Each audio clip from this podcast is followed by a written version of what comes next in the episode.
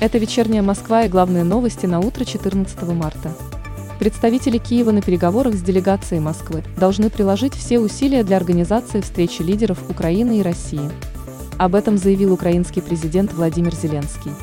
В воскресенье пресс-секретарь президента России Дмитрий Песков сообщил, что диалог представителей Москвы и Киева продолжится в понедельник в формате видеосвязи. Позже член украинской делегации проинформировал, что переговоры начнутся в 10.30 утра.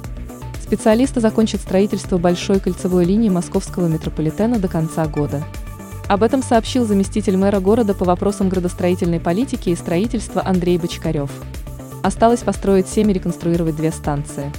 Всего в состав Большой кольцево входит 31 станция, общая длина ветки более 70 километров. В Госдуме предложили расширить действие семейной ипотеки.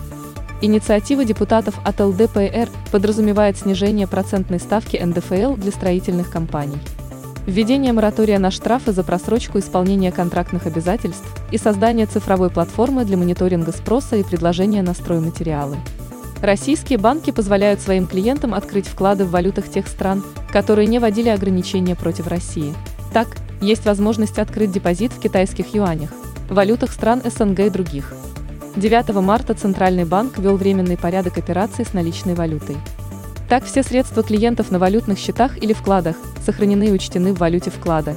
Клиент может снять до 10 тысяч долларов США в наличной валюте, а остальные средства – в рублях по рыночному курсу на день выдачи. Самой читаемой московской новостью утром 14 марта по версии новостного агрегатора СМИ-2 стало сообщение о том, что в городе сегодня ожидаются небольшие осадки, высокое давление и до плюс 4 градусов.